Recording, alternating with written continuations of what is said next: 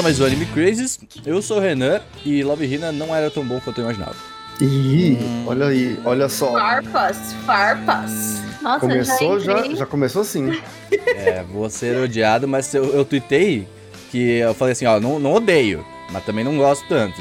Aí o pessoal, não, tá tudo bem, então a gente aceita, eu não vou ser cancelado dessa vez, obrigado Twitter. Oi, gente, aqui é a Tati e eu não entendo como a minha mãe achava tão tranquilo ter mangás com garotas tão bonitas é, no revisteiro do banheiro e nunca achou suspeito ou teve curiosidade de ler. E, né? Pois é. Ai, ai, eu nunca fiz tanto cocô lendo Love Hina na minha vida. Ah, esse mangá. ai, ai. Ai, só quem viveu sabe. Ai, ai, ai, ai, ai, ai. Olá, pessoal, que é Augusta. E, nossa, Love Hina, por, algum, por um breve momento, me, te- me fez ter muita vontade de entrar na Universidade de Tóquio. Nossa, caraca, foi longe, né? Na Todai, tipo, dá pra ir lá pra Todai e tal. Ela tava se esforçando, devia ser bom, né? É, pô, algum motivo devia ter, né? né? Oi, aí, gente, aqui é a Ritinha. E eu acho que nesse período de Covid a única coisa que eu quero é fugir pra uma ilha deserta e usar uns biquíni de folha de palmeira. Não é? Boa. Não fazer mais nada da minha vida. Comer umas ficar lá. melancia. umas água de coco Sucesso. e, e andar em cima de tartarugas gigantes. Meu Deus. E bom, gente, hoje nós vamos falar de Love Hina neste Mukashi, ah, o penúltimo Mukashi do ano, não é isso? Não, P penúltimo, antepenúltimo, quase. Foi penúltimo. P penúltimo. Ué, mas a gente ainda tá em março, como assim? Gente, o Mukashi, ele é um dos nossos projetos. ó, E que bom que você puxou esse assunto. Ele é um dos nossos projetos aí que nós estamos fazendo vários programas diferenciados. E o Mukashi acaba agora logo da- da- do primeiro semestre. Então vocês vão ter um novo programa no lugar do Mukashi, que a gente não sabe qual é ainda. Quer dizer, talvez a gente é. saiba. A gente ainda não Não, sabe. a gente sabe, na verdade. Vocês nunca. A gente tá sempre pronto pra todas as adversidades do mundo. Aham, estamos Estamos sempre prontos sempre. aqui pra falar das coisas. Mas é, e hoje nós vamos falar de Love Hina, que é, pelo visto, mu- muita gente aí gosta e muita gente não gosta também. E a gente quer conversar, porque ele, é- ele passou. Eu não sabia que Love Hina tinha sido dublado. Eu descobri que passou na TV realmente aberta. Sim, mas na aberta não, é, TV. foi fechada. Não sei. Na aberta. Na aberta também, passou na Play TV.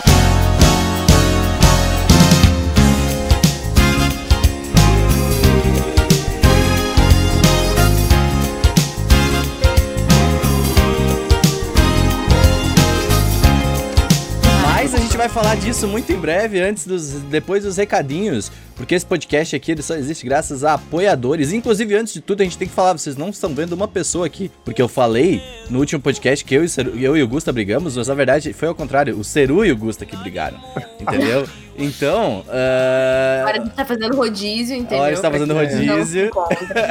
mas eu, fiquei, eu achei muito engraçado o comentário que fala assim: caralho, eles falaram e o Renan, eu fiquei triste, Renan e o Gusta brigaram. Porque seria muito crível algo como isso acontecer, porque o Gusta gosta de Pokémon, né? Então a gente tem que ter aí o. E o Renan gosta de Art Online, então, tipo, É verdade. Você mas é cai verdade. zero aí. Não, não. O Seru está com. Neste momento da gravação, está com pedras no rim, tentando a- a- a- aguentar a dor e sofrimento. Então ele não pode participar aí. Mas ele vai estar aí de volta aí nos próximos, Bebam nos água. próximos capítulos. Bebam água. Oi, bebam gente, água, bebam bebam água. água. Isso daí já é. Tô com uma Guaraná aqui, mas. Ah, bebam água, muito bom, faz bem pra saúde aí. Mas é. E os nossos apoiadores, eles sabem dessas notícias aí, como o Ceru com pedra no rim, muito antes. Vocês. Vocês vão saber se vocês não queriam saber. O Ceru não tenta essas coisas se ele tá mal ou não. O Ceru vai sofrer sozinho. Ele gosta de sofrer sozinho, ele se sente poderoso com isso. Mas. ah, E se você quiser fazer parte desse grupo, você pode ir animecrazy.com.br barra apoie. Ou você pode ajudar a gente lá no Pix. ah, no site animecrazy.gmail.com Você pode ajudar a gente de várias maneiras agora, tá tudo na descrição. E você recebe, você faz parte do nosso grupinho privado, além de receber o nosso Crazy Drops, nossos podcasts exclusivos, que são papos pré-cast que a gente tem, é sempre um papinho diferenciado sobre a vida e a verdade e o universo, que a gente tá sempre aí conversando. Uh, recebe também agora os nossos TikToks antes, vocês recebem lá, que na verdade é um corte do Anime Crazy, não é um o TikTok, TikTok que vocês estão falando.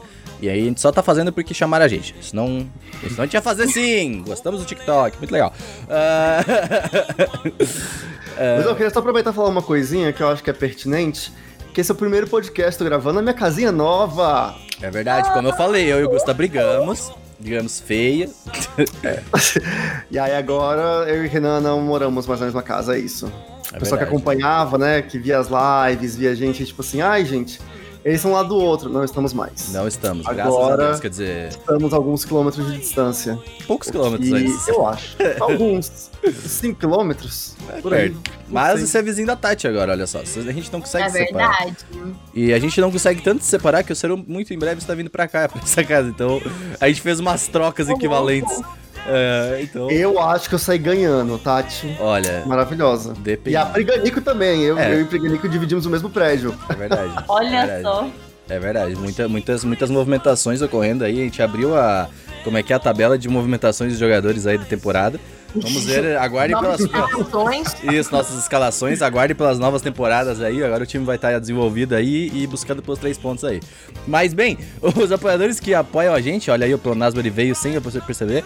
Mas tem seus nomes lidos aqui no podcast. Eles são o Alexandre Casemiro, o Diego Magalhães, o Erasmo Barros, a Erika Urakawa, o Gabriel Henriques, o Gio... a Giovana Braz, o Harrison Oliveira, o Jarvis dos Santos, a Giovana Braz de novo. Nossa, parabéns, Renan.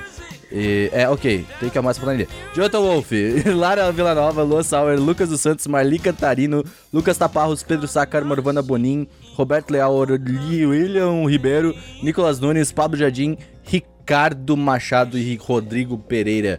Muito obrigado por apoiarem este projeto. Se você não tiver money money para apoiar a gente, você pode também ajudar a gente ah, ah, divulgando nas redes sociais, ir lá, compartilhando, dando RT, ah, div- fazendo story, compartilhando, curtindo os TikTok.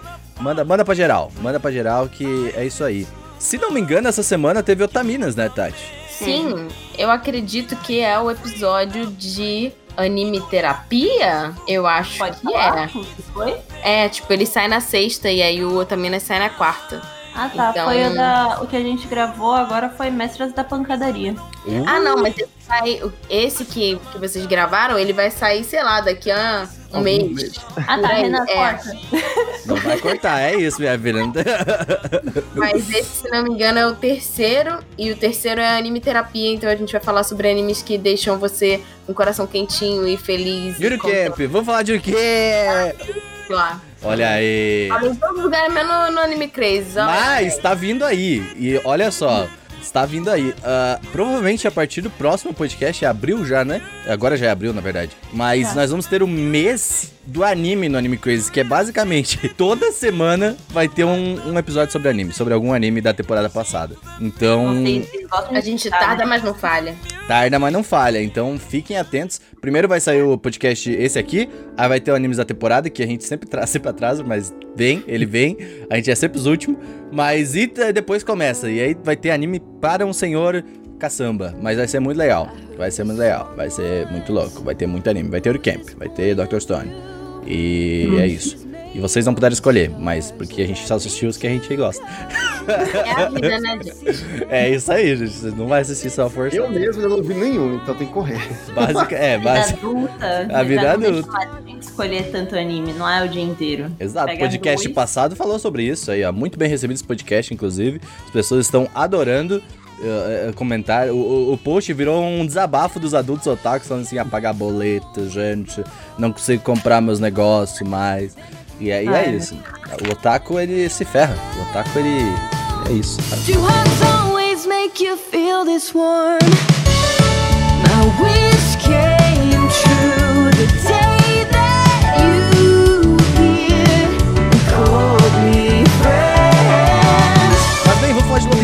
Primeiramente, Rita, você provavelmente é a maior fã de Love Hina daqui, junto com o Gusta, talvez. Não sei a Tati como, como ela, é. Eu tô vendo, é porque eu sei que a Ritinha gosta bastante de Love Hina, não? Amo, amo de paixão com todas as minhas forças. Provavelmente, viu? Então ela já gosta mais do que vocês, né? Talvez hentai, hentai não, é harem que eu defenda. Olha só, Dois. defendendo a Arém. Mas aí, Rita, o- Eu tava como você, a camiseta de Love Hina, mas não achei, como você definiria Love Hina para alguém em 2021? Em que, como você recomendaria Love Hina para alguém? Uhum. Em 2021, na situação que a gente está, depois de todas as vivências E, e, tipo, nós que crescemos nos anos 90 e vimos Gilberto Barros pedindo pro, pro sobrinho dele pegar um doce na, na- no bolso da camiseta, né? Aquela capa. Eita, Kashima! Então, eu diria pra você, primeiramente, ir sem coração aberto, sem preconceitos e pensar que, lembrar, sempre colocar na cabeça de que é uma coisa antiga, mas que ele consegue, mesmo hoje, ser melhor do que muitas produções que são feitas pensadas na questão de, de, de assediar as meninas de harém, por que sempre acontece, acaba acontecendo em harém. Então Uhum. ele acaba sendo muito moderno e é muito engraçado. É muito engraçado. Assim, é, eu acho que a gente tá num momento muito difícil pra ficar também apontando o dedo pra tanta coisa. E não tô falando que não é necessário, mas que vai dar risada um pouquinho, sabe? Passa, passa, fique mais leve agora, neste momento. Eu recomendo Love Hina assim, porque depois de tanto conteúdo que eu consumi, eu ainda acho ele extremamente bom e vale a pena. Entendi, mas e, e Tati, então fala pra gente o que que tu acha, o que que, tipo, qual que seria a história de, de uma sinopse tua, da tua, da tua pessoa. Uma sinopse da minha pessoa. Exato. Love Hina, ele conta. Foi uma das primeiras histórias que eu li que, tipo, falava sobre universidade. Porque a gente tá muito acostumado quando a gente é taquinho novo a ver muita coisa que é no colegial, né? Aí tem os uniformezinhos e tal. E Love Hina fala sobre um cara, que é o Keitaro, e ele tá tentando passar pra Universidade de Tóquio, que se chama Todai. E, mano, é tipo assim, é como se, sei lá, você estivesse tentando passar pra. pra USP, entendeu? Tipo assim, é difícil a beça o, o vestibular de lá. E ele já tentou três vezes e falhou as três vezes, e é o sonho dele. Porque quando ele era criança, ele fez uma promessa junto com uma garotinha, e os dois falaram que eles passariam pra Todai e se encontrariam X anos lá pra frente. Então, tipo, lê motivação. Ele não sabe quem é essa garotinha, não sabe o nome dela. Ele só lembra dessa promessa que eles fizeram. E ele tenta muito estudar pra passar. Aí ele decide ir pra pensão da avó dele pra diminuir os gastos e ele focar em Ah, passar. ele não decide, né? Meio que foi obrigado aí pra... O universo decide por ele. tá? Exato. E, e a pensão é uma pensão só pra meninas, né? Então já tem, é tipo, virou um dormitório só pra meninas e já tem as hóspedes lá, que são as personagens desse harém é, que, que se passa em, né, no, no anime. E aí, uma da, aí, tipo, você vai conhecendo as meninas, cada uma tem uma personalidade e tal, e um jeito. E a menina principal é a Naru. E ela também quer passar pra universidade. E ela é hiper mega inteligente. Hiper mega maravilhosa. E aí tem outros personagens também que você vai conhecendo. Tipo, tem uma menina que ela é tipo uma espadachim, ela treina. É, tipo, desde a, a família dela é uma família de, de lutadores e tal. Segundo, segundo o anime, os seus antepassados lutavam com monstros feudais, É. entendeu? Do Japão, então... Aí tem uma outra menina que é a. Como é que é o nome dela? É Koala? Koala? Uhum. É Kaola, Kaola. Kaola, Su. A Kaola Su. É, Koala? que ela, tipo, ela vem de um lugar que ninguém sabe de onde que é, mas ela vem do exterior. E, cara, ela me lembra muito é, aquela personagem Cowboy Bebop, é, aquela molecoida que é, que é super inteligente. Uhum. Esqueci o nome dela. Mas enfim, a Cabelo Kaola é muito muito igual a ela. Cada personagem tem, tem, tem um tipo, né? Tem um jeito. E aí vai contando a, a- ele convivendo com as meninas da pensão. Ele é extremamente. é, é, como que eu posso dizer? Inocente e muito desastrado. Ele, tipo, é muito azarado e muito desastrado. Então ele vive tropeçando e caindo Olha, e se colocando em situações. Às vezes eu gostaria de ser desastrado desse jeito, assim, sinceramente, é Se uma... colocando em complicações da sucessão da Ótimas complicações em que você se coloca aí. E, e é isso, e aí, tipo, vai conhecendo, aí as meninas começam a gostar dele e tal, e aí tem causos, e, e nesse, no meio dessa confusão toda ele tá tentando passar no vestibular. É isso. Nice. Uhum. Eu, eu quero, antes de a gente começar realmente a falar da história, eu quero, tipo, porque sempre no, no, no Mukashi a gente acaba pegando algumas coisas antigas de experiências que todos vocês tiveram. Eu, obviamente, não, eu só tô aqui pra ouvi-los. Mas, eu, Gusta, tu, tu falou que era teu, basicamente teu mangá da adolescência. É isso. Isso, eu lá na época da sétima, oitava série, eu lia bastante Love Hina. Tinha uma amiga minha na Foi a escola. JBC que trouxe, né? Foi. Foi, foi. Tinha uma amiga minha na escola que ela comprava, e aí ela lia e me emprestava. Então, a gente tinha esse esquema, a gente fazia isso com Furuba e com Love Hina. E, cara, a gente, eu ia lendo por ela, né? Tipo assim, ela me passava, eu ia lendo, e nossa, eu achava incrível, era muito legal. As capas porque- eram muito bem feitas, sim, né, mano? Sim, era muito engraçado, era muito divertido. E eu me identificava muito com o Keitaro. Porque o menino que. É, porque assim, o Keitaro, ele era desengonçado e tudo mais, né? No campo de relacionamentos, ele não teve. Ele tá com seus 18 anos, né? 18, 19 anos, um negócio assim. E ele não teve nenhum relacionamento ainda. Ele nunca ficou com ninguém, nunca esteve com ninguém. Ele é o desajeitado com essas coisas e eu me identificava muito com o Keitaro, porque na época eu era bem assim. Eu também era péssimo com relacionamentos, eu ainda era BV naquela época, quando todo mundo já tinha perdido BV há anos já. Geração precoce. É, e aí, e eu me identificava com isso, porque ele era meio inocentão, assim e tal. E bem otaku, né? E tal, meio nerdzinho. E, e então, era uma leitura que, pra quem se enxergava no Keitaro, via essas coisas, era ótimo, porque assim, você se colocava ali e eram várias meninas super legais que, tipo assim, tinham um atrito ali com o Keitaro, mas se interessavam por ele. Então dava aquele quentinho, aquela coisa meio tipo. É, ah, olha só, acontece. Você, assim, você pode ser desastrado, você pode ser uma pessoa meio assim, que tá tudo bem, porque a vida vai te recompensar. Em algum momento vão aparecer as meninas que vão começar a cair no seu colo, porque sim. Não, né? Sabe? Aí, É, ok, Aí- vai. o, o, o passa essa mensagem, tipo assim, que, ah, vai rolar isso, né? E, e era pra quem é moleque, ainda mais nessa situação de otaku na escola, já falamos em outros podcasts aqui anteriores, era maravilhoso. E tipo, e na época realmente eu, eu achava incrível. E eu morria de rir com as situações, porque é realmente muito, muito engraçado. O, as coisas, as situações que o Keitaro se envolve, a Naru, nossa, eu amava a Naru, crush supremo, assim, é a waifu. Ela era maravilhosa e, tipo, super inteligente, super oposta ao Keitaro. Alguém gritou aqui, mas enfim. É, ela é super oposta ao Keitaro, e... mas mesmo assim, tipo, ela começava a se interessar por ele e eu gostava muito do casal. Eu chipava muito os dois. Tinha uma Enfim, relação de, sei lá, é, de amor e ódio, assim, tipo. É, Quando parecia que ia ficar tudo bem, acontecia alguma atrapalhada, ela ficava pé da vida com ele, dava aquele socão na cara dele, ele voava pela estratosfera como se estivesse dentro do Smash Bros, assim. Tipo isso. Então era muito gostoso assistir, era muito gostoso é, ler, e eu me divertia muito com isso. Teve o anime, e aí eu fui assistir o anime dublado também. Se não me engano, é a Melissa Garcia que dubla Naru, e eu já adoro o trabalho da Melissa Garcia, e ficou muito bem dublado. É, quem dubla o Keitaro é o Dushun, é o... Esqueci o nome do dublador do Shun agora. Mas é o Ulisses Bezerra. Ele que dubla o Shun e é uma ótima dublagem. É, Love Hina, como tudo, é muito bem dublado.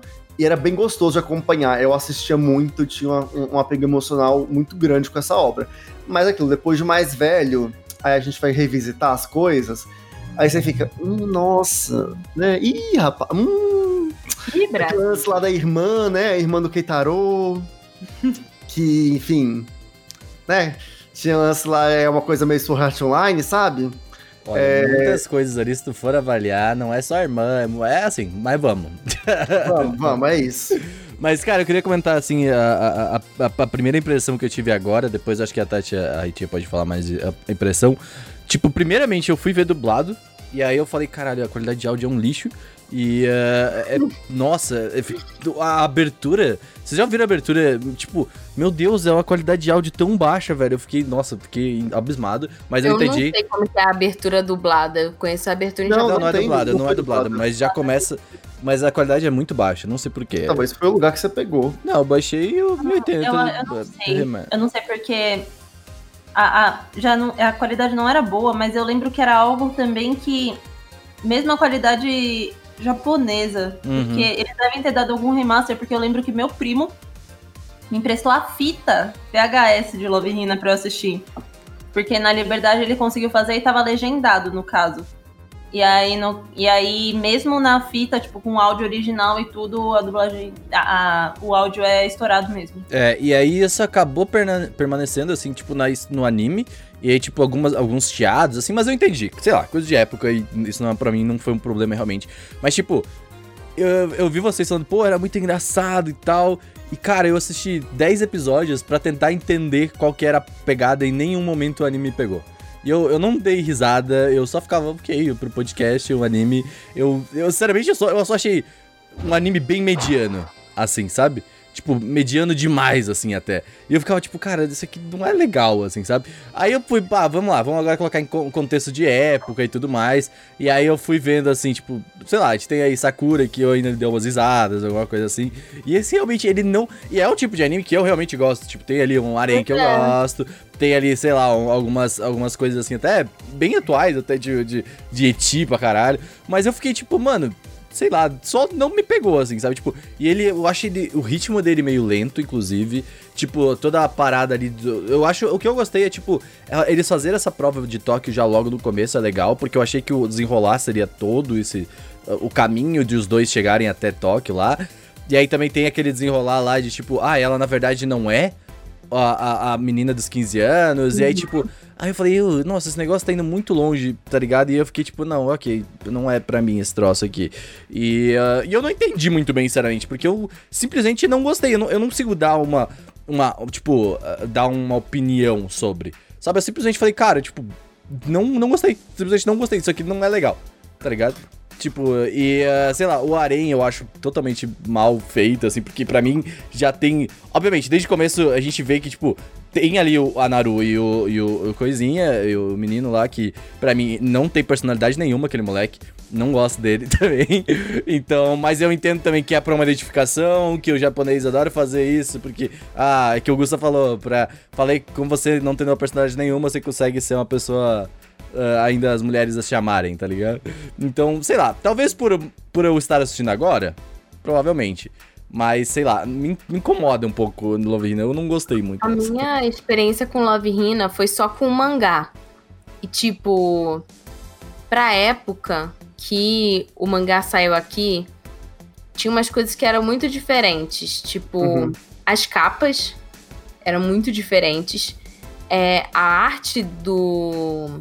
Ai, como é que é o nome dele? Quem é Peraí. Kamatsu?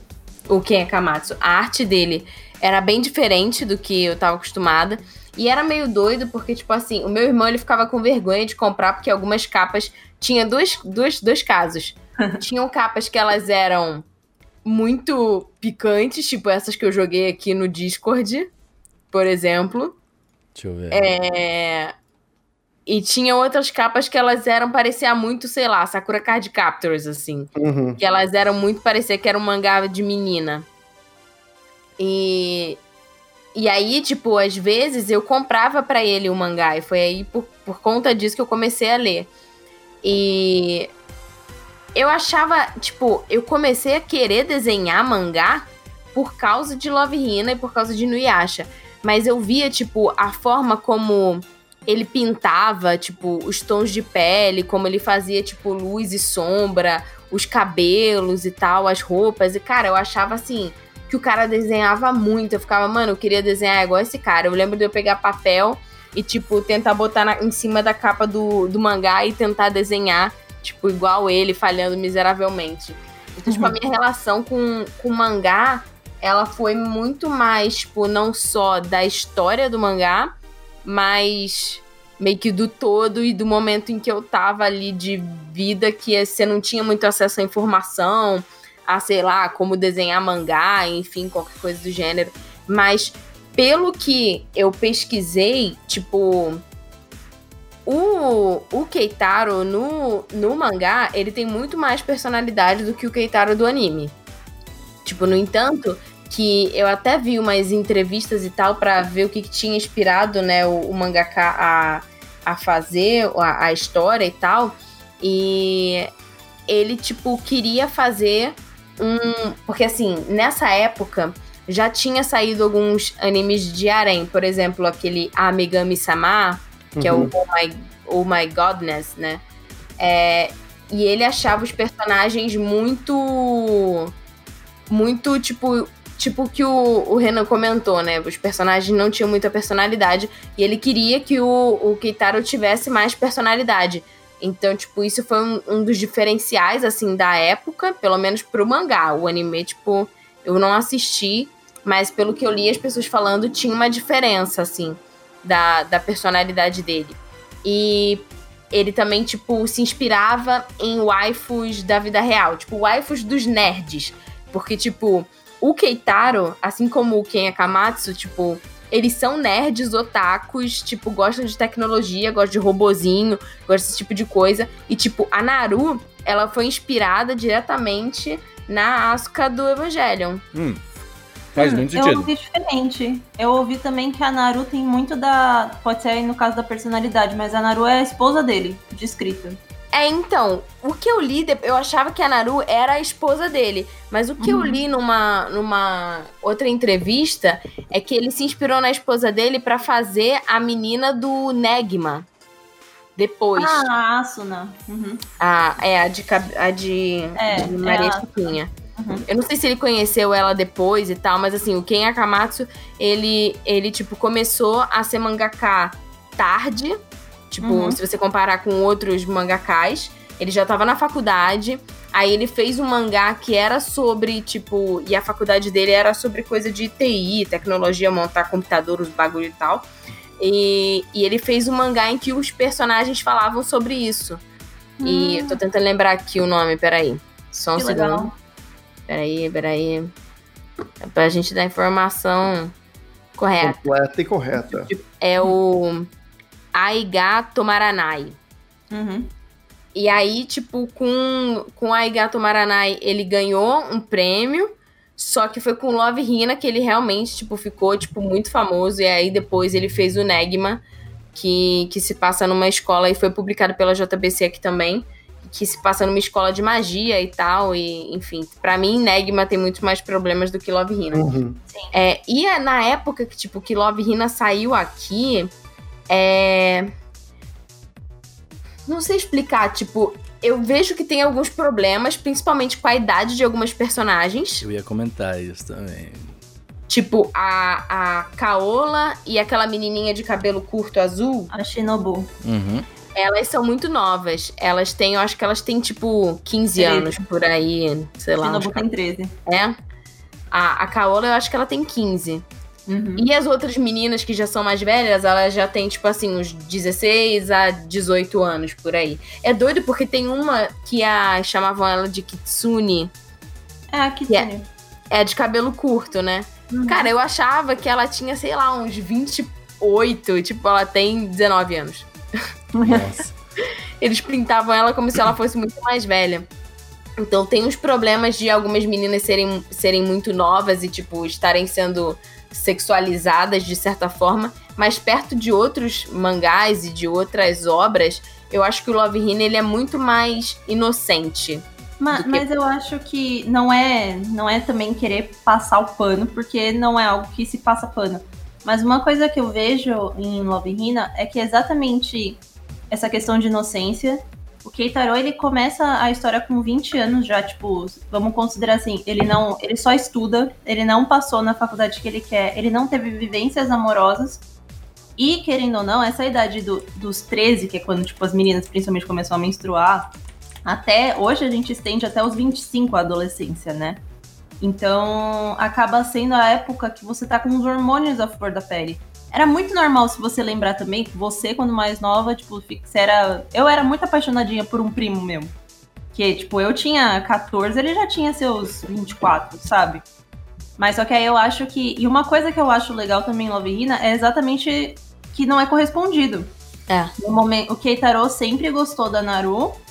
E, e, tipo, ele nunca ficou com. Ele nunca ficou do tipo, ele nunca assumiu gostar de nenhuma outra menina. Ele nunca tentou algo com as outras meninas. Uhum. Nem com a Naru, se você for parar pra Não, pensar. são as meninas, isso que eu sempre É. pontuo, são as meninas que correm atrás dele, não é ele que É. corre atrás. É, então eu meninas. acho que assim. tem essa. Eu acho que vale a pena pegar todo esse contexto ao invés da gente ficar só, tipo, ah, mas só que ele, ele não abusa, ele não abusa delas em nenhum momento. No sentido, tipo, consciente, fala, não, vou pegar aquela novinha, sabe? É, não, o próprio, o próprio Sakura faz isso já também. Fez isso, tipo, da. da- acho que é a Sakura que, fica, que gosta do, do, do amigo do irmão dela, não é? Isso, o Uhum. Yukito. É, então. Mas isso pra mim, assim, sinceramente, nem foi um grande problema, porque eu entendo o contexto de época e, sei lá, são crianças aí no final das contas.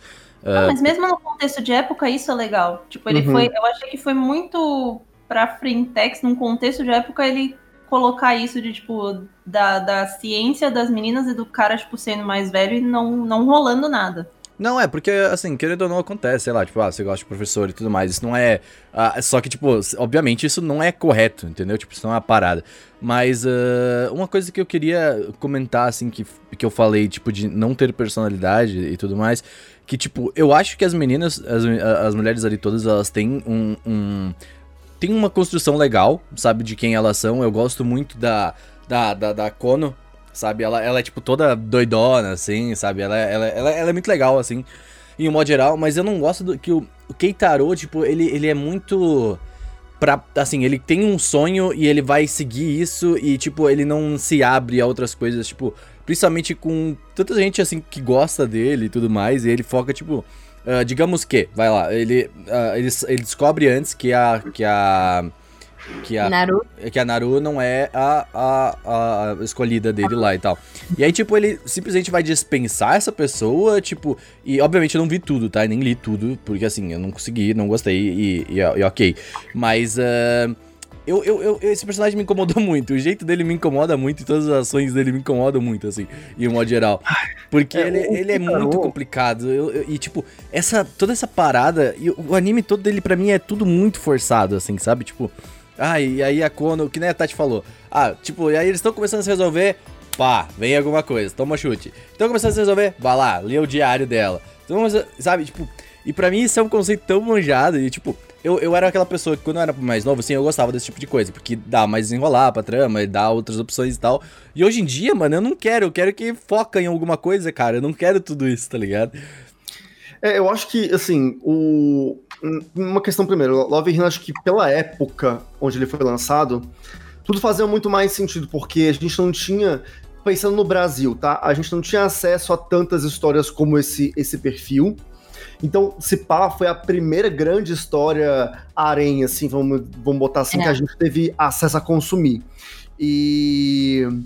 E no Japão também eu acho que ele teve seus diferenciais, porque já tinha tido alguns haréns, mas eu acho que ele talvez hoje seja a base do que é um anime harém. Acho que Love Hina se tornou a base disso Uhum, uhum. pelo sucesso que fez e tudo mais.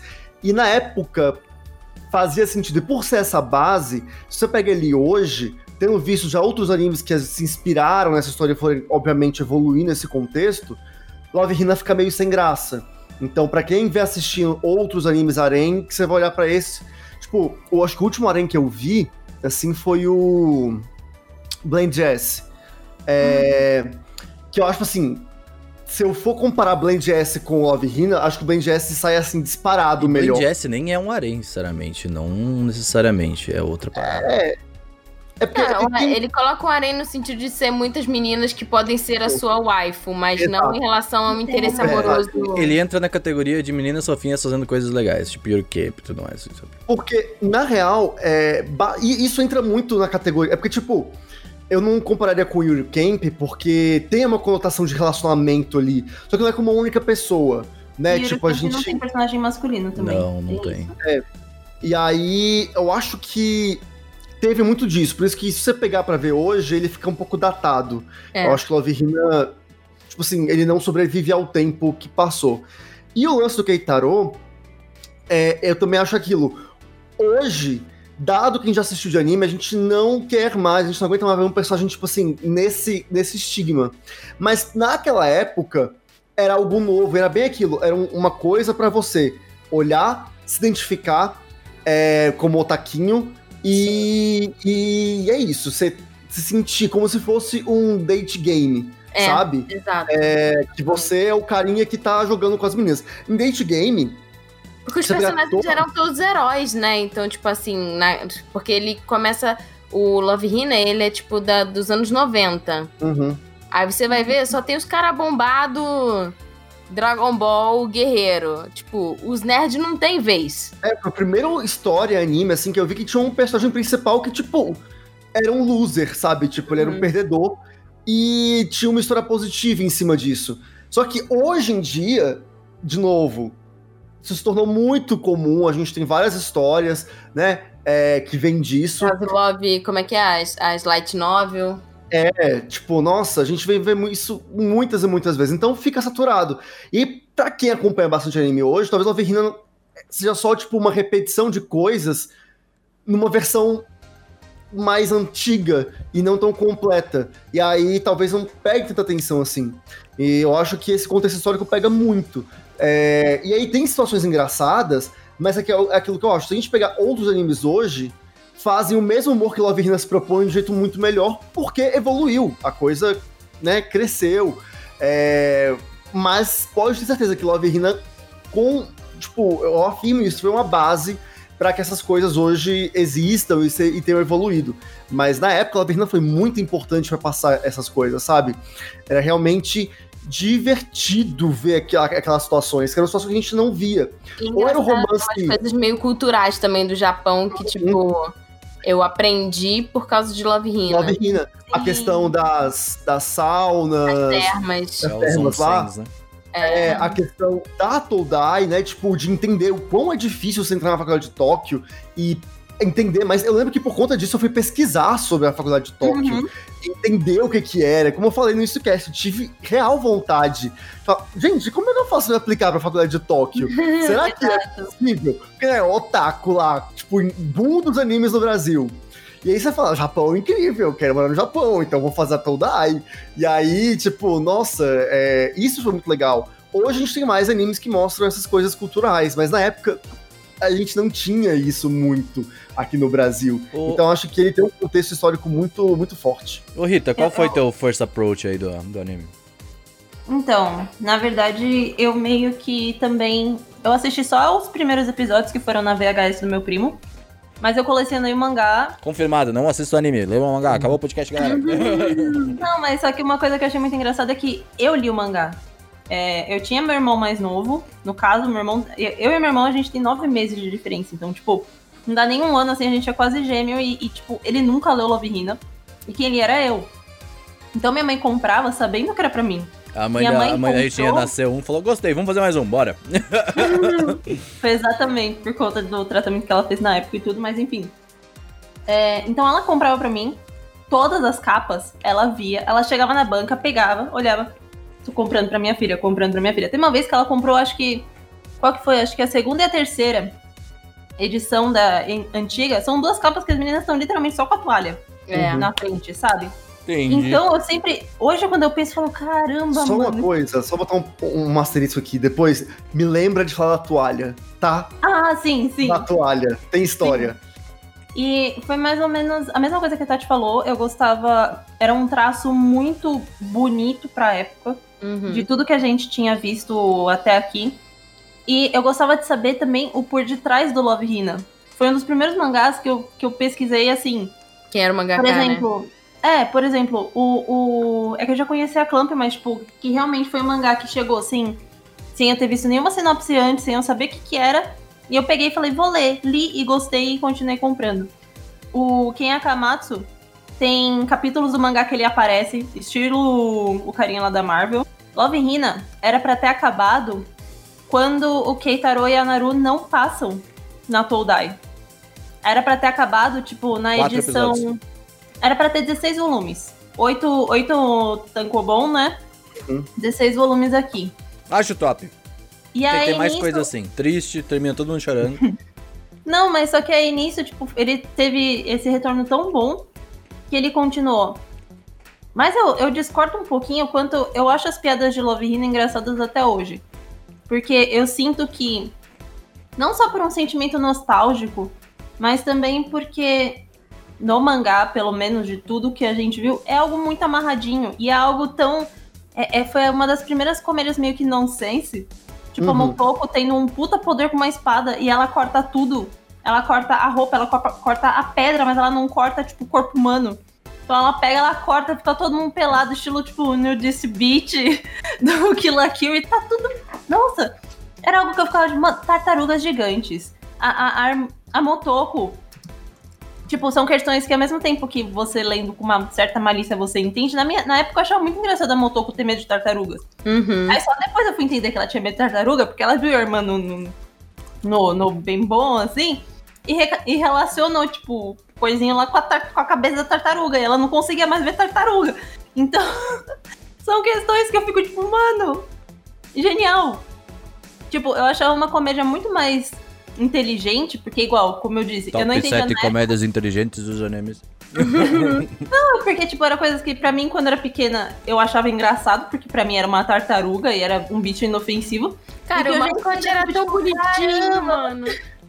Exato, e eu já fico tipo, caramba, mano, a tartaruga é por conta daquilo, sabe? E eu achei muito engraçado que eles nunca falavam. É, eles sempre faziam a insinuação, porque chega uma hora que a Naruto e o Keitaro, eles viram realmente namorados, eles falam em fazer sexo. Mas ela Sexo, fala. transar, fazer o coito. Eles não, eles não usam a palavra em nenhum momento, eles ficam falando, mas a gente vai fazer aquilo, aí fica Aquilo. preto entre aspas, tipo, aquilo. E eu ficava tipo, O que, que é aquilo? o que, que é aquilo? Exato, eu achava, eu achava muito engraçado. Eu acho que assim, é por isso que eu indico, mesmo hoje em dia, eu acho que pelo.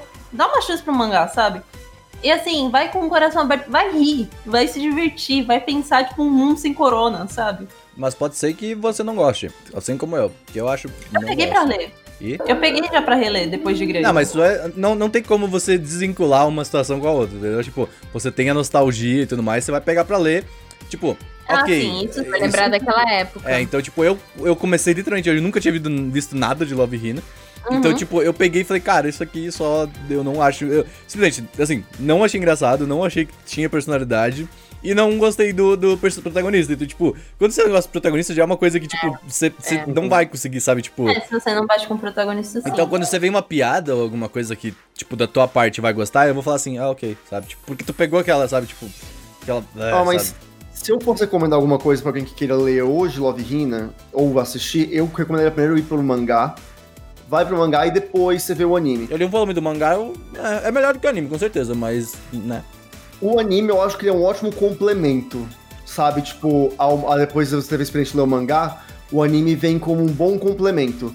Mas o mangá, eu acho que eu tenho essa na memória, assim, que era muito mais interessante. Eu ficava assim, devorava, adorava ler. Tipo, era Mas eu bom. lembro, também se a gente for parar pra pensar, os anos 2000 foi uma época que eles só faziam o anime pra promover o mangá. Então É. não era, era aquela qualidade duvidosa, tinha que ser episódio É. rápido. 12 episódios e É, terminava. é o porque o problema não tinha que rolou. terminado. o Kuruba, o problema que rolou com é, Ouran. Ouran, nossa, coitado de Ouran. E a música é tão boa. Ai. Não, e isso porque Oran é final dos anos 2000, então já era pra ter, tipo, Uhum. aquele pique mais É, eu acho que uh, eu, eu- algumas coisas que eu gostei, assim, as músicas são realmente muito boas. A trilha sonora é muito boa, em modo geral, assim, sabe? Tipo, eu, eu gosto disso. Eu, eu, assim, sinceramente, eu até gosto da proposta de Love Hina, mas eu acho que ele poderia ter sido. Se pega essa proposta e coloca em uma, uma coisa mais atual, alguma coisa talvez eu acho que seja mais interessante do que eu vi ali. Entendeu? Mas o, as músicas de abertura e, e- encerramento são, tipo, muito boas, cara. Tipo, o encerramento eu acho bizarro, porque, tipo, o anime é todo engraçadinho e tudo mais. Aí o encerramento vem todo mundo meio chorando, meio em poses, tipo, é um encerramento lento, assim, sabe? Tipo, Ó, eu vou aqui enaltecer que a abertura e encerramento é da Megumi Hayashibara. Esta mulher é uma deusa. Ela faz várias coisas no Japão, tipo, ela foi a Fai Valentine no Cowboy Bebop, fez a voz da Fai. ela fez o favor. Rama Saotome, mulher em Rama Meio. É, e ela fez a Rei Ayanami, né? A Rei em Evangelion. E a Jessie em Pokémon. Então, assim, maravilhosa. É, o, E a- o- mas, Ela é uma cantora dubladora incrível. mas falando, tipo, do, de, de, assim, coisas mais técnicas que a gente acabou não falando, tipo, pra época ele é muito bem feito, assim, tipo, em um modo geral. Ele é bem desenhado, o mangá, ele é muito bem desenhado, os quadros são bem, bem colocados, eu gostei de ler o mangá, assim, tipo, ele vai, ele tem um flow bom, assim, sabe? Tipo, ah, o... a- o anime tem um bom, uma boa animação em um modo geral, assim, sabe? Tipo, até tem um tanque que aparece no anime que é bizarro, assim, tipo, tem um. Tem um. Tem a mina. Como é que é o nome? Aquela menininha que ela é mais, ela é mais moreninha, assim, ela tem o cabelo loiro, é. Caola. Caola, isso. E ela tem uma bazuca, velho. Tipo. E, e- e, cara, é muito bem feito, assim, sabe? O modo geral, isso. Nonsense de Love Hina. É, então. Mas. Ah, a lua vermelha com a Caola. É, o carinha também aparecendo lá, tinha aquele professor também que ele só cai de avião, ele aparece todo ensanguentado. Não, ele já. aparece- Tipo, "Oh, cheguei", Cara, isso. eu juro, assim, a- o momento em que ele aparece do carro, eu, assim, eu entendi que era pra ser cômico, mas eu falei, o que está acontecendo aqui, tá ligado? Tipo, apareceu um cara, ele tentou atropelar o Então, protagonista. Hã? Esse professor aí, que, tipo, ele É. tem um. Ele tem uma história de amor com a. Com a, tia do. dele. Não, tem um professor que ele, tipo, tem a tia do. do. do Keitaro. E aí tem um cara que é um professor que fuma, que.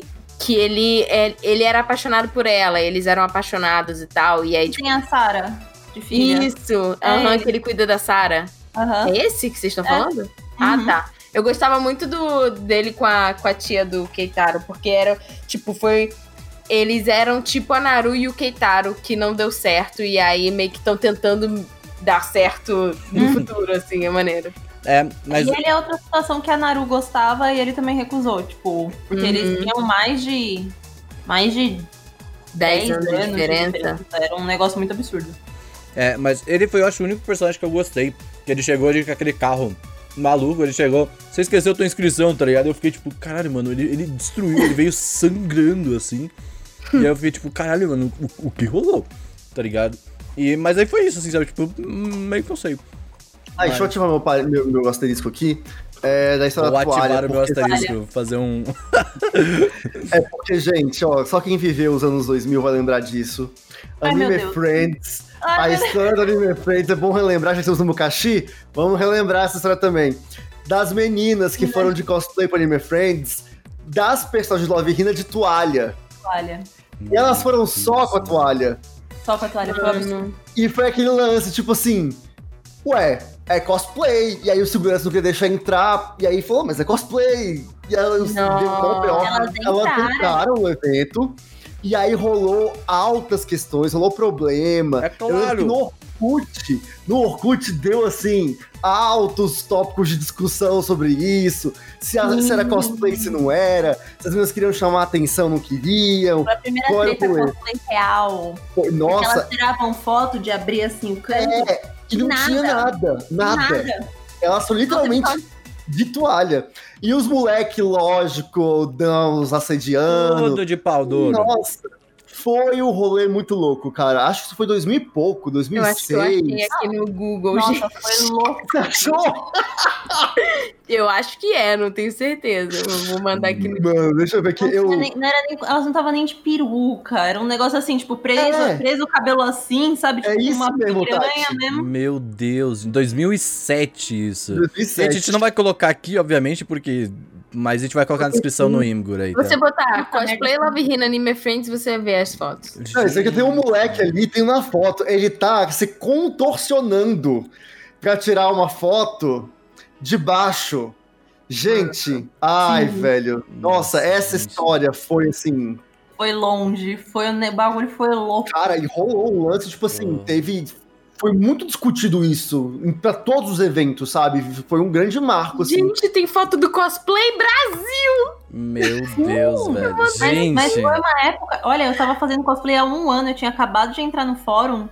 E eu lembro que eu olhei isso eu e eu tava tipo, mas isso não é cosplay? Ou é, ou não? Ou, sabe? Tipo, uma criança de 14 anos, tipo, meu Deus, eu gosto de Love Hina. Será que agora eu falo que eu não gosto? Será que agora. Uhum. Cara, eu tô em choque com o que estou É, vendo. gente, Não, isso aconteceu, isso rolou. Brasil 2007, foi isso. Não, não, não estava Anime pronto. Friends. Eu Mano, queria, eu acho que esse fotógrafo até hoje. Não, ok, assim, sei lá, respeito, mas. Caralho, ok. Intenso. Int- Intenso. Eu acho que intenso é uma boa palavra, né? Você chega Cara, num evento menina. só de toalha, velho. É, Eu acho que há limites pro cosplay, sabe? E ele. Com toda certeza há limites. Extrapolaram Não, os limites. principalmente Love? Hina, porque uma das coisas mais legais das capas dos mangás é que cada hora elas estavam com uma roupa diferente, um É. visual diferente. É, as capas eram temáticas, tinha capa que era tropical, tinha capa que era tipo de Natal. Era, era mó bem feitinho, assim. É. Tinha umas capas que era meio, meio sadomaso, né? Mas, enfim. Mas isso, É. essa era a graça de Love Hina, tipo, era você não sabia o que, o que que você esperava pra próxima capa. Você ia comprar e era, tipo, cada de um susto diferente na banca, sabe? Acho, isso eu acho legal, essas capas diferenciadas, assim. Só que, tipo, ao, ao mesmo tempo que eu acho legal, elas são muito pra chamar atenção pro mangá, né? Nossa, Olha mas que- a capa Mas olha, funcionava olha, demais. Claro que funciona, ué, óbvio. E pensa assim, ó, quando eu comecei. Love Hina lançou. Dois... Quando foi que lançou no Brasil? No Japão, acho que foi 2002. No Brasil, eu não sei quando é que foi a primeira edição. Mas pensa assim, sendo 2003, 2004, eu tinha 11 anos. E eu lembro que eu comecei a ler e tava. Depois que eu terminei de ler o primeiro mangá, falei, caramba, que foi isso? Eu virei de lá, tava tipo maiores de 12 anos. e eu lembro de continuar comprando. E chegou uma hora, eu tava maior de 16 anos. Eu falei, eu nunca vou ter idade pra ler esse negócio, sabe? Total. estou eu com o dobro de idade, quase. É, eu acho que dá pra chegar na conclusão que, tipo, assim, toda conclusão que a gente acaba chegando no Mukashi é, tipo, assista, porém saiba do que você está vendo, tá ligado? tipo, saiba em que época. Cara, São todo os mundo. da anos época. 90, sabe? Os anos 90 e 2000 até foram loucos. É, do ratinho É, gente. A aí. gente vai lembrar que na banca tinha a Love Hina e do lado tinha. Ai, qual é o nome do mangá? Tinha Playboy do lado, ué. Love Não. Junkies. Love, Love Love, Junkies. Love Junkies. Tinha Love Junkies. Mano, quando E a era galera muito e parecido, tipo assim, que era a mesma ideia, mais ou menos, as capas. Velho, e Love Junkies era o Entaizão. Era o Olha, rentaizão às pesadão. vezes, às vezes eu dou graças que eu nasci um pouco mais tarde, não precisei presenciar esse tipo Renan, de coisa. não. Eu acho que você perdeu muita coisa. Não quero. Porque hoje- Não, Porque eu lembro. Não, sabe por quê? Porque eu fico pensando, tipo. Eu- a gente tem que se policiar, mas ao mesmo tempo foram graças a esse pessoal que passou dos limites que a gente consegue enxergar essas coisas hoje. E ao mesmo tempo a gente consegue fazer um conteúdo melhor. Que não vai chegar naquele. naquele Não, sim, mas nível. é, é- esse é o negócio. Eu, eu fico feliz por não ter que vivenciar momentos históricos. Estou vivendo, vivenciando esse momento histórico agora e não tô gostando. Eu queria Não viver. minha- recomendo. Não recomendo, entendeu? Eu, eu, eu- esse é o ponto, entendeu? Deixa que os outros Renan vivem essas depois coisas. da piscina do Gugu. né? Ele não, vai. Não, Vicente Gugu, Gugu, Mas infelizmente. eu acho que já vi. assim, é, a gente vindo de uma geração e o Ken Akamatsu, a infância dele foi tipo é, o Akira Toriyama fazendo a Uhum. Bulma levantar as partes e tal pra ganhar coisa. É, não me não me não me surpreende, né, que que tenha gerado, ele tenha criado Love Hina e tal, mas baseado em um monte de coisa que a gente viu, mas assim, a gente que vê um monte de obra que tem um monte de coisa errada, é, quando a gente vê a obra antiga, é muito fácil você achar muitas coisas Hum, erradas. tá. E o Ken Akamatsu até hoje, tipo, ele fez parte de um comitê no Japão sobre, tipo, o futuro do mangá. E ele falou, tipo, ele defendeu que a parte principal era, tipo, da liberdade criativa. É, porque, tipo, isso assim. Tem, tem um limite pra isso também, porque, tipo assim, hoje em dia tem muita coisa sendo taxada, tipo, coisa com loli, coisa com xota e tal, por causa de, de questões com pedofilia e o público que acessa isso e não sei o que, e os mangás que estão sendo exportados e os animes também. E ele é contra, porque a visão de fora não é a visão de dentro do Japão, e o Japão, tipo, vê essas coisas com outras formas, e se eles tiverem que ficar sendo rotulados por coisas internacionais, eles vão perder a. Isso foi o que ele disse na, na, na coletiva lá. Eles vão perder a liberdade é, criativa deles e tal. Eu acho que tem um limite pra isso. Ele é muito defensor desse tipo de coisa. É, Então eu acho que assim, o Ken Akamatsu. Tipo, a gente tem que estudar mais sobre e entender qual que é o posicionamento dele nisso. Que tem um lado que, né, que acha que, tipo, ele defende os shotas e lolis e etc. Apesar dele não colocar muito isso nas obras dele. Em Love Hina tem personagens que são muito novas e, tipo, ah, botar ela na capa só de, de toalha não é uma coisa legal. Mas, tipo, não tem como a gente vê hoje em dia umas obras super erradas usando menores e tal. Não, no Love Hina não tem isso. Negma já tem mais isso e eu já Uhum. não acho Negma tão legal. Então, depende da obra que você vai avaliar. Mas uma coisa que eu, tipo, defendo Love Hina é o fato das meninas estarem afim dele, né? Então, assim, é tipo... Ela é muito mais, tipo, sobre liberdade sexual feminina do História que... online. Então, Amado. Aí você, que você quer. Você Ele tem certeza que você quer ouvir? essa merda, né? existe, existe uma diferença, assim, Não, na forma bem. como, como, tipo, ele coloca. O et dele eu acho que é um et mais inocente, é menos ofensivo e, tipo, tem muito mais. Ah, como é que eu posso explicar? É muito mais, tipo, ah, roupa caindo do que, sei lá, tipo. Eu, eu ele tenho uma. por vontade própria botando a mão numa menina, entendeu? Eu tenho, uma, É. eu tenho uma resposta melhor. Que no caso de Sword Art Online e de, de Love Hina, é que o Kirito é um bosta. Eu acho o Kirito super grosseiro. Ele fica aí mimimi popopó lá na dele, I only play solo. Ele é chato. Se você quer um personagem chato, porque assim, o Keitaro pode não ter personalidade, mas Ele o é Kirito é, horrível. chato. E as meninas gostam. Não, mas daí você tá- Ele, você ele, tá- ele, não. xingar. Não, ele Então, não tá assim- xingando onde que o querido xingou.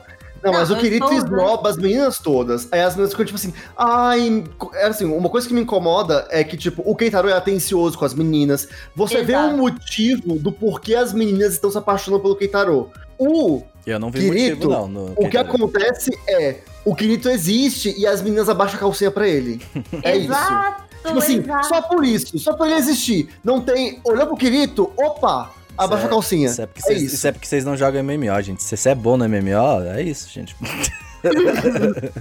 Mas vai, O não é Sword olha, Online o único. Kirito que eu passo pano é o Xiao, porque é o mesmo dublador no Genshin Impact. Ah, é o tá. único Kirito que eu passo pano. Esse daí pode me xingar o quanto quiser. Mas, o Mas, Kirito é. de Sword Art Online... Eu, eu- é isso, gente. Eu, acho que é isso sobre Love Hina. Tem aí essa Sword Online, acho que é muito mais interessante aí de. de Não, não assistam. Não. Dropem. Lê mangá, não vejo Façam anime. acabar esta merda chamada Sword Art Online. Né. Aguento mais. Não. É, mas é, eu acho que é, é um anime que, vai, assim, eu, eu, eu não gosto, mas eu acho que vale dar uma chance, pelo menos, nem que seja pro mangá aí. Eu, eu acho que. É, não sei, não é, não é bom. Indicação? É. Ritinha, indicação da semana! Qual é a indicação da semana? Você que, tem que que- parte é essa do Você que vídeo? me disse. Você não, que me mas eu diz. não, eu não sei. Tipo, vocês querem que eu indique algo? Indica É algo aí, isso? pode ser Qualquer um conselho coisa. de vida, Qualquer Tati já indicou. Você viu, Sagu, pode ser qualquer coisa. Qualquer coisa. Tá tendo a. Saiu o novo patch de, de Genshin Impact. O Vente voltou nos gachas. Tá no Maravilhosos banner. Eu, eu achei muito vida. estranho ver estar no banner, sinceramente. Tanto Não, personagem bom ali pra colocar no banner. E, e uma coisa, eu tava. Então vente! Não, eu respeito o Vente, mas ele já teve o momento dele, agora é outro. Não, volta sempre. Mas agora volta, você tá doido? Você acha que eu ia ficar sem o Vente? Não, Mas gente, enfim. tanta wife A, a temporada tá muito legal. A história de Genshin Impact, eu, eu gravei esses dias um podcast sobre Genshin Impact e a gente tava discutindo o quão. é, o quão a lore e tudo que eles estão criando, porque além do jogo tem a Webtoon, é, tem os conteúdos de fora e é tudo muito incrível. Os personagens são muito bem feitos. E vale a pena você jogar, aproveitar. É, gacha graça o modo geral. Eu também vou indicar um gacha hoje, mas depois eu falo. Que é Mas gacha só que a questão é que a gente tava falando também nesse outro cast é o quanto, por mais que ele seja um gacha, ele consegue ser um jogo equilibrado, porque você não precisa jogar to, você não precisa Não, não, ser sim, pay to win pra ter, a melhor, pra ter as melhores armas ou, ou dropar um personagem que é o melhor da temporada. bons. Tati, dica uma Então, fica a coisa. minha indicação. Eu vou indicar um documentário que eu vi hoje e eu fiquei muito mind blow, que é o Seaspiracy, que tem na Netflix. E ele fala sobre, tipo, a indústria de da pesca e de derivados de coisas de origem animais marinhos e tal. E como é um negócio bizarro, se você acha que a parte da agropecuária é tensa, a, a parte marinha é muito pior. Não tem muito. Não tem fiscalização, né? Tipo, nossa. Tem trabalho escravo envolvido no mundo todo. Tipo, cara, é uma máfia, assim, muito absurda. Ninguém quer falar sobre isso. As pessoas preferem falar sobre como canudos matam tartarugas, que de fato matam, mas existem coisas muito mais sérias que matam muito mais tartarugas e outros animais. Tipo ser Então, humano. é muito interessante de, de ver e faz você repensar muito do seu consumo. As pessoas pensam, ah, peixes não sentem. Na verdade, não. Estudos mostram que peixes têm sim sistema nervoso É porque peixe é, É. feio, a galera não fica com dó. desenvolvido. Então, enfim, vamos estudar e, e ver o outro lado também. É, eu pra- coloquei esse negócio na minha lista, mas eu, eu li a sinopse e eu falei, cara, isso aqui vai ser pesado. que Começa com o mar É, vermelho ali e tudo mais, né? pesado, É bem pesado. Eu terminei chorando e, e é, é, é interessante. Pois é, eu talvez não veja porque eu gosto de carne e gosto de comer peixe. Mas vai, Gusta! Olha, pra deixar o clima um pouco mais leve, eu vou indicar, fazer uma indicação e um convite junto. O lance é, está passando agora Falcão e o Soldado Invernal no Disney Plus, então vai assistir, tá bem legal. Muitas sugestão boa, inclusive a cena de abertura do primeiro episódio, eu olhei e pensei, mano, isso não pode ser uma série, isso é um filme. Tipo, é uma qualidade absurda e assim, Olha. Tá bem legal, tá bem legal. Falcão e o Soldado Invernal no Disney Plus. E o convite é: vai lá no canal do Pad Games, né? youtube.com.br Pad Games underline, eu acho. É, vai procurar Pad Games. Porque eu tô fazendo a série acompanhando episódio por episódio. Toda semana eu tenho uma conversa com o Pad. Assiste com a gente, vai lá nos comentários, conversa também, porque é, a gente tá fazendo esse esquema, tá bem legal. A gente tem uns feedbacks, umas trocas legais. E tem uma discussão sobre racismo muito legal que tá rolando na série, sabe? Tipo, tava vendo uma thread esse fim de semana no Twitter, falando sobre como é, os negros na história foram utilizados como cobaias para experimentos científicos e tudo mais, às vezes, e tem coisa até relativamente recente, tipo, coisa que foi descoberta nos anos 70, tipo, há pouco tempo atrás. É, e a série aborda um pouco isso com o lance do super soro do Capitão América e consequências, e, cara, tem um lance racial que tá muito legal na série. Então recomendo você assistir a série e acompanhar lá junto comigo com o Pad, nossas discussões semanais aí sobre isso, tá bem legal. Então fica aí o convite. Muito louco. Eu assisti muitas coisas no sábado, do, do- quer dizer, de sexta pra sábado. E eh, eu quero compartilhar algumas. Eu primeiro eu tô jogando, voltei a jogar o Ark Knight. Ark Knights, que vou- agora está na Play Store, nós já falamos aqui sobre ele alguma- algumas vezes, mas tipo, ele tava sempre naquela daquele jeitinho nosso, mas agora ele tá na Play Store. E aí todo mundo consegue Oficial. jogar, é oficiale. É Ark Knights, procurem aí, é um gacha muito bom, com personagens maravilhosos. Mas eu também assisti muitas coisas antigas esse final de semana aí, eu gostaria de indicar, por exemplo, o Show de Truman. Eu finalmente assisti esse negócio que eu nunca tinha Muito visto. legal. Bom demais. E a Netflix também lançou alguns documentários novos que eu ah, que eu, que eu go- gostei muito de assistir, porque eu gostei, só deixa eu pegar o nome exatamente aqui, que eu já falei algumas vezes aqui, que eu gosto de, de, de comentário, documentários sobre a, sobre a Segunda Guerra, que eu acho que é uma parada interessante de, de acompanhar. E agora lançaram um documentário que fala sobre alguns ah, ex-soldados da SS, que eles ainda estão vivos, né? Obviamente são muito velhos, assim, tipo, muito velhos mesmo. E é esse cara, como é que é o nome desse negócio? É o contador de do do do do, do, do- do- de Hitler, não sei. Mas é um cara que ele tipo é bem velho assim já e ele participou de um dos campos de concentração. Entendeu? Ele só que ele era um da SS, um desses caras da SS. Então, tipo, ele tava lá fazendo merda, entendeu? Só que esses caras nunca foram julgados, porque teoricamente eles não eram parte do grande escalão, do alto escalão. Então, ah, eles ah, acabaram não sendo julgados porque, segundo a lei alemã na época, era considerado, tipo, não, eles só foram obrigados a participar. Porém, foram parte de uma máquina que matou milhões de pessoas, entendeu? Inocentes. Então, ah, eu queria muito achar esse nome, mas eu não tô achando agora pra vocês. Que tava na- nos meus recomenda- documenta- eh, documentários recomendados da Netflix, inclusive. Mas ah, que é muito, cara, tipo, e é muito interessante ver todo esse processo, porque eles chamaram ah, sobreviventes da, da- do Holocausto, tá ligado? Então, tipo, eles estão lá e eles veem as pessoas, assim, e tal, sabe? Tipo, é uma parada muito, muito absurda. Eu recomendo muito você assistir, principalmente se eu gosto, tipo, desse tipo de documentário bem histórico e tudo mais. E a Netflix agora tá cheia desse tipo de documentário também, então vale muito a pena dar uma assistida aí. Muito maneiro. Cada semana eu falo de um. Tipo, É, agora então. é do mar, o outro era do pirata, o outro. Exato. Ah, é só uma pergunta. Tipo assim, né? É, é uma pergunta também, um, um relato. Quando eu vi o show de Truman, eu era mais novo, né? Era bem pequeno. E, cara, eu não sei, na hora que eu terminei de ver o filme, eu fiquei começando, começando a pensar, tipo. Será que eu tô no reality show? Nossa, normal. Saca? Sim. Eu tava procurando, tipo assim. Será que. É. O cara, Show Sabe? Truman me fez pensar muitas coisas. Isso não, obviamente, porque eu tenho o mínimo de cérebro, mas. ah, Falou que você não tem cérebro. Não deixava. Ai, é, babaquinha. Mas, ah, cara, tipo, eu, eu fiquei pensando assim, tipo, cara, o quão escroto é isso você colocar uma pessoa pra ser vista desde o começo, tá ligado? Da vida dela. Tipo, eu acho que em algum momento a gente vai fazer um Chris Drops aí sobre o show de Truman. Mas, ó. Contador de Auschwitz é o nome da série, acabei de ver, ó. Décadas depois da Segunda Guerra, um ex-oficial alemão da SS vai a julgamento em seu país após ser acusado de ter sido cúmplice do assassinato de judeus em Auschwitz. Então, ah, e ele é julgado como deveria ser desde o começo. E é muito foda esse tipo de documentário porque te mostra coisas, né, que a gente não costuma ver e que a gente acha que ah, tá tudo resolvido. Não, não, não, não, não está, tá ligado? Inclusive quando ele foi Esse julgado, povo- um grupo sobre neonazista foi na frente do, do negócio lá, sabia? E eles não foram presos. Neonazistas foram na frente do, do, do, do, do local em que ele foi julgado, fizeram o High Hitler e esses caras não foram presos.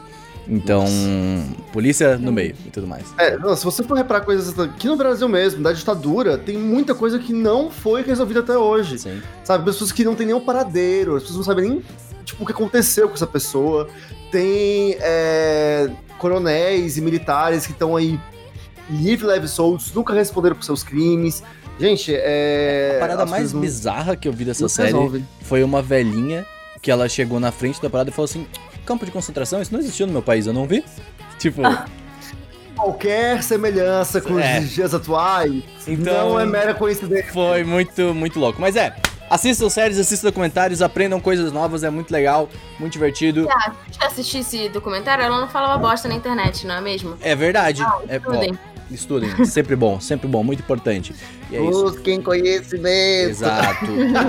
E, e eu vejo eu vejo o documentário da Segunda Guerra porque eu provavelmente em algum momento eu vou fazer estudo de antepassados, mas eu ainda tenho medo disso. Mas eu quero fazer, descobrir quem são os meus. Sabe aqueles estudos, sabe? Só que eu, eu- eu tenho um pouco de medo ainda de ver isso, mas eu, eu quero aprender sobre isso aí.